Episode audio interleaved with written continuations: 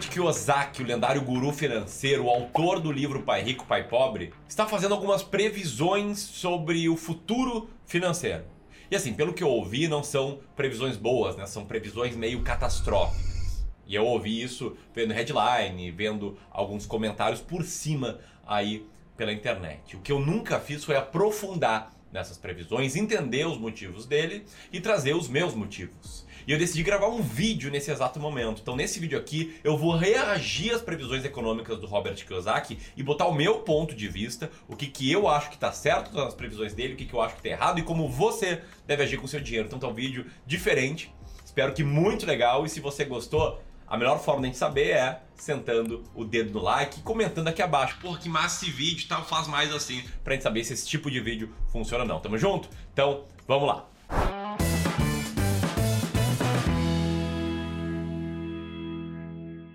Então eu vou assistir esse vídeo que apareceu na tela agora, que tá no canal Segredos do Sucesso. Vou deixar o link aqui embaixo, tá? Pra você conhecer melhor esse canal. E eu realmente não assisti esse vídeo, tá? Essa é a minha primeira reação. Então, vem comigo, vamos lá. Essa crise que estamos vendo hoje é uma cortina de fumaça para algo que já está acontecendo há anos.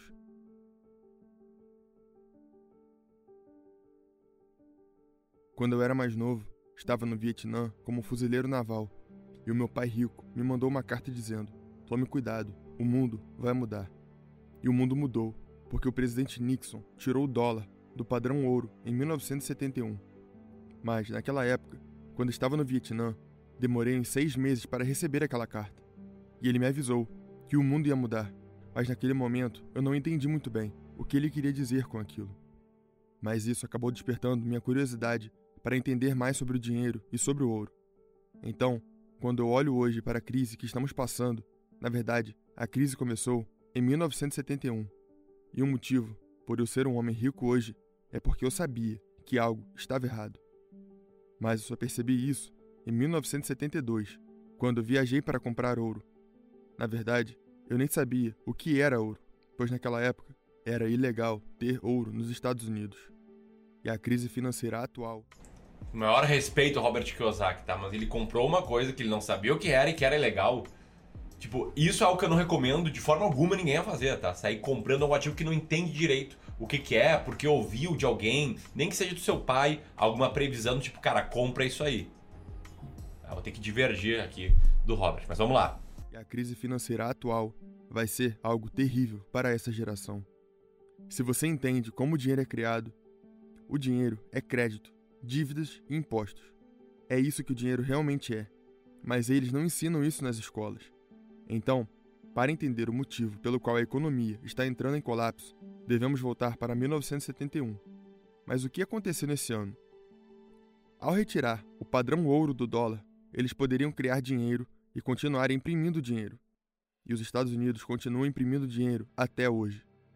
E a única forma de continuar expandindo a economia era achar pessoas estúpidas o suficiente para ficarem endividadas. Quando eu era mais novo, eu não tinha um cartão de crédito. Hoje em dia, todo mundo tem um cartão de crédito, mas ninguém ensina como usá-lo. E por que existe o cartão de crédito? Porque eles precisam de mais dinheiro. Então eles continuam expandindo mais a economia e as pessoas ficam se endividando para financiar coisas como um carro. Atualmente, essa geração recebeu uma ferramenta muito poderosa, que é o celular. Eu uso meu celular para assistir o YouTube, pois os melhores professores do mundo estão aqui e de graça. E o que eu mais gosto é que posso observar diferentes pontos de vista, pois é assim que você desenvolve sua inteligência. Eu também gosto do Twitter e quero ler um tweet que publiquei. O grande crash está chegando. Desde 1987, o mundo está em uma enorme bolha. Aqui eu quero dizer que desde 1987 tudo está sendo muito inflacionado, porque cada vez mais o dinheiro está sendo impresso. Agora, tudo está caindo. O preço do ouro, da prata e do Bitcoin também vão cair. O dólar vai subir. Seja paciente. A grande quantidade de dinheiro impresso eventualmente vai destruir o dólar. Vai chegar a hora de comprar mais ouro, prata e Bitcoin. Cara, tem uma coisa legal que a gente já mostrou num vídeo aqui no passado e eu vou tentar resgatar depois para colocar na tela. Tá? Que é uma pesquisa procurando manchetes que falam que os preços estão esticados, né? Stretched. Fala mais sobre a bolsa de valores. Cara, tem manchetes desde 2011 falando que os preços estão esticados, que o mercado está stretched. Ou seja, tem muita gente inteligente com essa tese igual do Robert Kiyosaki, mas quem comprou essa tese 10 anos atrás deixou muito dinheiro na mesa. Porque do outro lado, há centenas de anos, desde que a gente tem dados desde 1800, a direção do mercado acionário no longo prazo é só uma, para cima. Atualmente tudo está subindo, está tudo inflacionado. Então, eu fiz minha fortuna, porque eu peguei o barco subindo. Foi um ótimo momento para ficar rico. Mas estamos em 2021 e agora é diferente. Então, tudo vai começar a cair. Tem uma frase famosa, né? Que as palavras, as quatro palavras mais caras do mundo são this time is different. Que agora é diferente. Quando eu estava na escola, ninguém falava sobre o mercado de ações. A única coisa que as pessoas compravam eram títulos de dívidas. As pessoas que compravam ações eram especuladores. Também não havia muitos investimentos no mercado imobiliário. Então, como eu jogava banco imobiliário quando eu era mais novo, comecei a investir nesse mercado. E o motivo pelo qual eu gosto do mercado imobiliário é porque eu posso usar dívida, e dívida é um dinheiro livre de imposto. Eu sei que todo mundo diz para sair da dívida, mas você precisa saber muito bem o que está fazendo. Então, não recomendo para qualquer um. Por exemplo, se eu pegar um milhão de dólares, eu não pagaria nada de imposto. Mas se eu tivesse que trabalhar até conseguir um milhão de dólares, eu teria que pagar uma enorme quantidade de imposto. Então, com esse dinheiro, eu compro imóveis. Mas, atualmente, tudo está subindo muito e eu estou um pouco assustado, porque na última negociação que estava com meu sócio, era uma propriedade de 30 milhões de dólares. E como as pessoas estão tão desesperadas, o leilão dessa propriedade começou em 30 milhões e o lance seguinte foi de 32 milhões. Mas ainda estávamos dentro. Mas depois subiu para 34 milhões e resolvemos sair. Não fazia sentido esse valor de 34 milhões. E no final, essa propriedade foi vendida por 36 milhões de dólares. Isso é uma bolha. Não faz sentido. Tá, mas vamos lá. Se ele coloca lá que o preço limite dele é 32 e é vendido por 36, cara, foi vendido por 10, 12, de cabeça aqui, por cento a mais do que o preço real. E, geralmente bolhas, quando estouram, né, quando a gente olha em retrospectiva, a gente olha que os preços estavam extremamente, absurdamente acima do valor justo. Olha a bolha.com, por exemplo, que é uma bolha recente. Cara, a gente via empresas que só botavam .com no nome, uma empresa de fundo de quintal, cara, sendo avaliada a valuations astronômicos, a centenas de vezes a receita projetada. Né? Ou seja, a diferença entre valor e preço estava muito, muito grande. Nesse exemplo aqui, cara, vou até 32, vendeu por 36, então estamos numa bolha. Cara, estava 12% acima do preço que ele atribuiu e ele deve ter uma boa noção disso, né? Acho que ele fez a fortuna dele investindo no mercado imobiliário. Mas só um ponto, né? Para não parecer aquela parada catastrófica. Tipo, porra, foi 12% a mais do que eu achava o seu preço justo. Isso não necessariamente é um sinal de bolha. A não ser que você tenha uma impressora de dinheiro, como algumas pessoas têm, você poderia comprar essa propriedade. Mas nós não temos e precisávamos pagar aquele dinheiro de volta. Então, seja paciente. O preço da prata, do ouro e do Bitcoin também vão cair. O problema é que quando alguns mercados têm um crash, seja mercado imobiliário ou de ações, as pessoas necessitam de dinheiro. Então, elas vão vender aquilo que tiver uma maior liquidez, como o ouro, a prata e o Bitcoin. Então, isso é uma notícia ruim se você comprou para o curto prazo, mas é uma boa notícia se você pretende comprar mais. Em todo crash, as coisas vão cair. E se você acredita que o governo vai continuar fazendo besteira e que vai continuar imprimindo cada vez mais e mais dinheiro, e eles vão continuar, continue comprando mais prata, ouro e Bitcoin. O governo americano está com sérios problemas. Então, bolo que tá, eu tenho algumas restrições aí com continue comprando Bitcoin.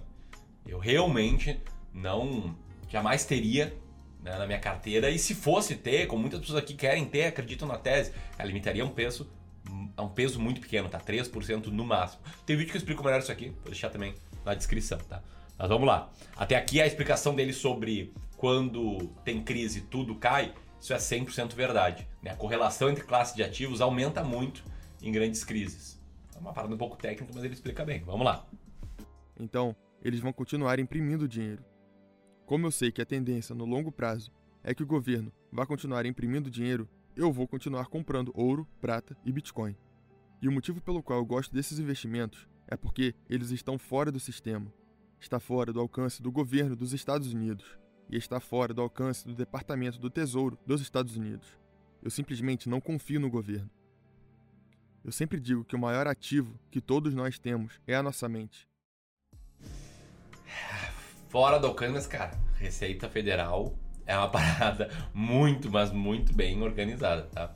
E aqui, em contraponto ao argumento dele, os motivos pelo qual, pelos quais eu não gosto de investir em prata, ouro e em especial em Bitcoin, é que não são ativos que produzem algo, não são ativos que geram fluxo de caixa. O valor deles tá muito em cima da escassez, de serem escassos.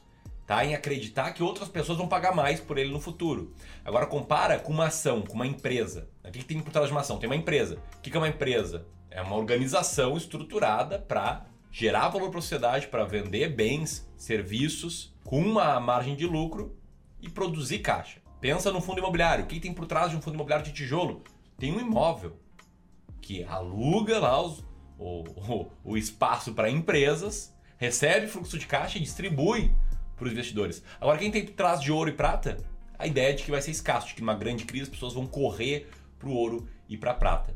E historicamente, né, centenas de anos, o track record foi ruim. Então, um ativo que, por não gerar caixa, pelo valor estar só na escassez, ele em prazos maiores ele performou muito mal. E o Bitcoin para mim é ainda pior, tá? Porque parte do valor tá assim, né, na ideia de que é escasso, porém parte do valor tá na ideia de que vai ser uma moeda ou de que vai ser uma reserva de valor. E hoje está muito longe disso acontecer. Até pode discordar da minha visão de que não, um dia isso vai acontecer sim, Ramiro, eu discordo de ti, mas temos que concordar que hoje isso está muito, mas muito longe. Né? Com essa volatilidade, para mim, não me serve como reserva de valor. Mas vamos lá, ele falou que o melhor ativo aqui é a mente humana, e isso eu concordo total. O melhor ativo é o conhecimento. E quando você se desenvolve, é capaz de fazer dinheiro em qualquer circunstância. E tudo começa com a sua atitude. Eu estava esses dias no Twitter e um cara falou: Eu tentei fazer dinheiro e perdi, então nunca mais vou fazer isso. Esse cara é um perdedor. Quantas vezes eu já falhei? Vocês sabem disso. Eu já me dei mal muitas vezes, assim como qualquer pessoa, mas cada crash me torna mais forte, antifrágil. E todas as pessoas têm isso dentro de si. Não precisa ir para uma instituição de ensino renomada. Todos temos um espírito, uma alma. Todos nós temos sonhos e desejos. Mas isso demanda tempo. Eu gosto sempre de usar o exemplo do Tiger Woods, porque, mesmo com vários problemas, ele conseguiu dar a volta por cima e ser campeão novamente. E todos nós temos isso em nosso interior, exceto se você tiver uma atitude mental negativa. E vejo muitos comentários na internet de pessoas falando que não se importam com dinheiro e que não querem ser ricas. E esse tipo de mentalidade pode te atrapalhar pelo resto da sua vida. Não se portar com dinheiro tem um preço muito caro. Então, pra quem pensa, isso aqui não faz. Cara, tem preço muito caro. Você tá 200% certo. Você gostou do conteúdo desse vídeo e quer se aprofundar? Tá, acabou o vídeo. Cara, muito mais trabalho do canal Segredo do Sucesso e deixa eu fazer meus comentários finais, tá? Minha opinião sobre isso. A opinião sobre a ideia de investir em ouro, prata e Bitcoin eu fui colocando aqui ao longo do vídeo. A opinião de que tem sempre alguém prevendo um crash, eu já te antecipei. E sempre tem, tá? sempre vai ter alguém prevendo um crash, como o exemplo aqui do Robert Kiyosaki, e sempre vai ter alguém do outro lado prevendo uma sequência das altas. Ainda mais nessa era da internet que todo mundo tem voz. Então quando acontecer o crash, ele vai, falar, vai lá e vai falar, pô, tava certo, viu? Agora os caras estão lá prevendo crash em 2011, 2012, 2013, 2014, 2015. Enquanto o... os ativos só subiram de lá para cá e assim teriam que cair muito, mas muito para voltar a esse patamar anterior. Por exemplo, o S&P 500 estava 1.200 pontos no início de 2011 e agora tá 4.400 pontos. Ele teria que cair 75% para voltar a esse patamar aqui. É muito improvável que isso aconteça. Enfim, todo mundo que foi fazendo essas projeções ao longo do tempo deixou muito dinheiro na mesa, praticamente recuperado. Se vai vir um crash em algum momento, que a bolsa vai cair 30, 40, 50%, talvez até mais, 60%, se eu não duvido, tenho certeza que vai acontecer em algum momento, tá? Nos próximos 20 anos. Ou em mais de um momento. Agora, tentar acertar o momento certo, cara, é muito, mas muito difícil. Por isso, a gente aqui não faz tipo de projeção. O custo de oportunidade de ficar fora da bolsa, patrimônio de longo prazo, ele é muito alto. Olha só um estudo que a gente fez recentemente. Cara, o cara que perdeu os 10 melhores dias de retorno da bolsa destruiu o retorno, né? Caiu de 2.600% para 600%.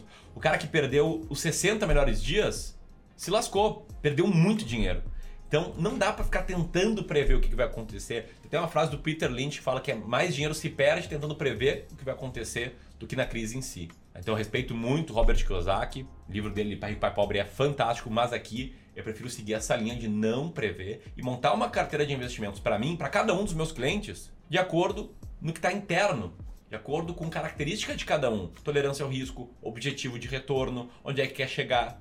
E é isso que a gente faz aqui, modéstia à parte, com maestria. Tá? Se você quiser saber mais até, inclusive sobre esse serviço, né? se você tem 500 mil reais mais para longo prazo, a gente está com aplicações abertas para um serviço de gestão de carteiras. Eu vou deixar aqui o link, beleza? Se você gostou desse vídeo, inscreve no canal, clica no sininho, dá o próximo passo aqui e conta conosco. Um grande abraço, até mais.